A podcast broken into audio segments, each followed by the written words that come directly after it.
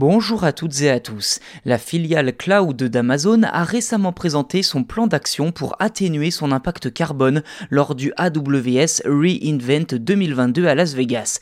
Amazon Web Services a notamment pris l'engagement de restituer plus d'eau qu'elle n'en consomme d'ici la fin de la décennie, et cela en menant à bien ce qu'elle appelle l'initiative Water Positive. En moyenne, Amazon Web Services utilise un quart de litre d'eau par kilowattheure d'électricité dans ses centres de données. Si cette mesure ne vous parle pas trop, vous n'êtes pas sans savoir que l'industrie du cloud est extrêmement consommatrice d'eau, plusieurs milliards de litres chaque année. Le plus inquiétant, c'est que d'ici 2025, la moitié de l'humanité pourrait faire face à des difficultés d'accès à l'eau potable.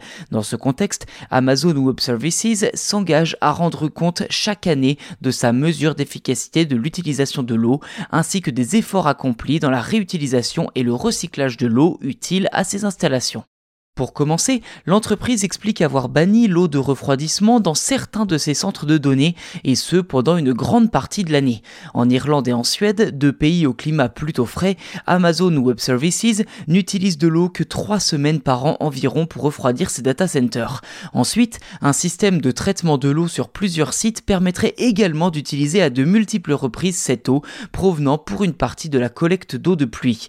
Par exemple, en Virginie du Nord, aux États-Unis, Amazon Web Services Services a collaboré avec Loudon Water, la compagnie d'eau locale, pour devenir le premier opérateur de cloud de l'État à être autorisé à utiliser de l'eau recyclée pour 20 de ses data centers.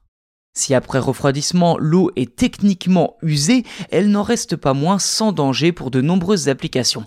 Ainsi, dans l'état de l'Oregon, AWS fournit jusqu'à 96% de l'eau de refroidissement de ses centres aux agriculteurs qui s'en servent gratuitement pour irriguer leur culture de blé, de soja ou de maïs. Au Royaume-Uni, l'entreprise travaille avec deux associations pour créer deux zones humides sur un affluent de la Tamise qui constitue l'un des bassins versants les plus importants outre-Manche. À les zones humides devraient recharger plus de 587 millions de litres d'eau souterraine par an, d'après les estimations d'Amazon. L'objectif de l'entreprise est désormais d'atteindre d'ici 2040 la neutralité carbone, soit avec 10 ans d'avance sur l'objectif fixé par l'accord de Paris. Si Amazon fait des efforts sur la question de l'eau à travers ces diverses mesures, reste désormais à savoir concrètement comment l'entreprise pourra redonner plus d'eau qu'elle n'en consomme. Car après cette présentation à Vegas, force est de constater qu'il s'agit s'agit davantage d'une forme de compensation que de restitution de plus d'eau qu'elle n'en consomme.